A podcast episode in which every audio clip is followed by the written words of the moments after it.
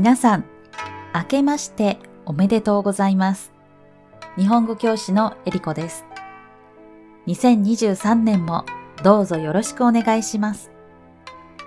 さて、皆さんはお正月休みはどのように過ごしましたか？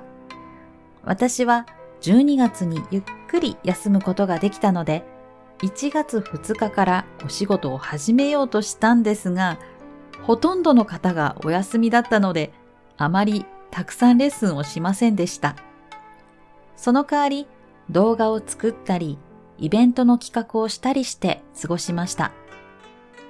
さて、皆さんはお正月休みにゴロゴロしていましたか？それとも家族やお友達と初詣に行ったり、初売りに出かけたりしましたか？初詣というのは、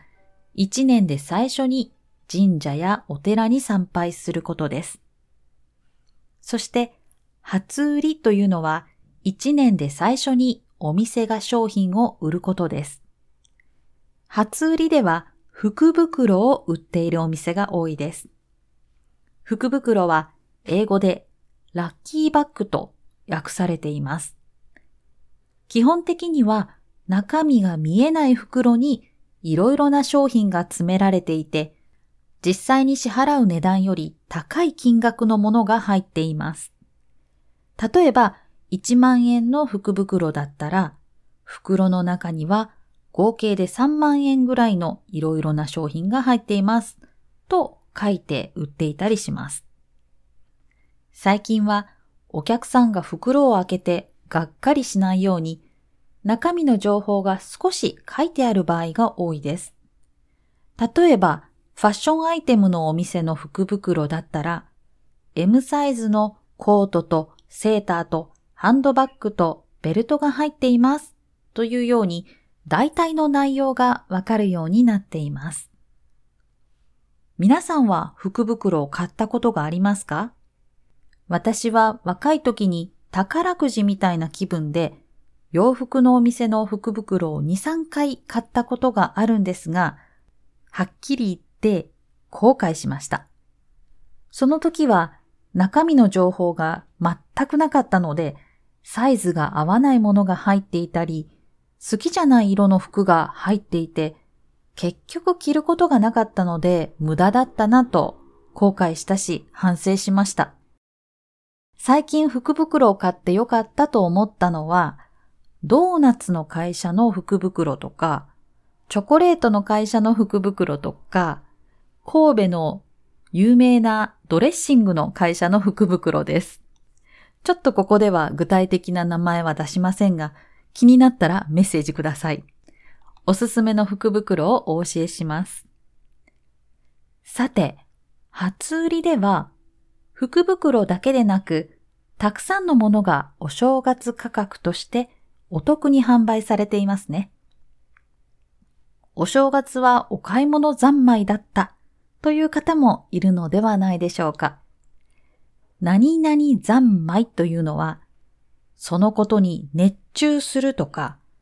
心の思う通りにする、好きなようにするという意味があります。接続はな形容詞か名詞の後に三昧をつけます。例えば、私はお正月はドラマ三昧でした。時間があれば面白いドラマを探して夢中になって見続けていました。去年は仕事ばかりして仕事三昧だったから今年はもっといろいろな人に会うために旅行三昧の年にしたいです。好きなだけ何かをするという意味で使うときによく似ているのが何々放題というのがあります。例えば生活の中でよく見るのはレストランなどで食べ放題とか飲み放題。あとはスマートフォンなどのデータ使い放題。ネットフリックスなどの定額でドラマ、映画を見放題などです。でもこの何々放題は、マス系のマスを取った形か、わがまま放題、好き放題のようにな形容詞を使います。それから言いたい放題、やりたい放題のように、体を使う形もあります。言いたい放題は自分が言いたいことを言いたいだけ遠慮せずに言うという意味で、やりたい放題は周りに気を使わず自分がしたいと思った通りにするという意味です。どちらもわがまま放題ですね。さて、三昧に話は戻りますが、もし日本に住んでいる方だったら、寿司三昧という寿司屋の名前を知っていると思います。美味しいお寿司が好きなだけ注文できるという感じでしょうかなんだか贅沢な気分になれるお店の名前ですよね。ところで、贅沢三昧という言葉もよく使います。贅沢という意味は、必要以上にお金や物などを使うこと、そしてお金や物などを惜しまないことです。例えば、ボーナスが入ったからちょっといいレストランで贅沢しようとか、誕生日に贅沢な旅行に連れて行ってもらったのように、いつもよりちょっとお金や時間をかけて何かするときによく使います。贅沢にはもう一つ意味があって、限度や自分にふさわしい程度を超えるときにも使います。例えば、二人で食事をするのに5人分の料理を注文するとか、まだ学生であまりお金がないのに飛行機のファーストクラスに乗るとか、そんな時にそれは贅沢だよと言うと使いすぎとか無駄だと注意しているように聞こえます。でもたまには贅沢三昧してみたいって気持ちもありますよね。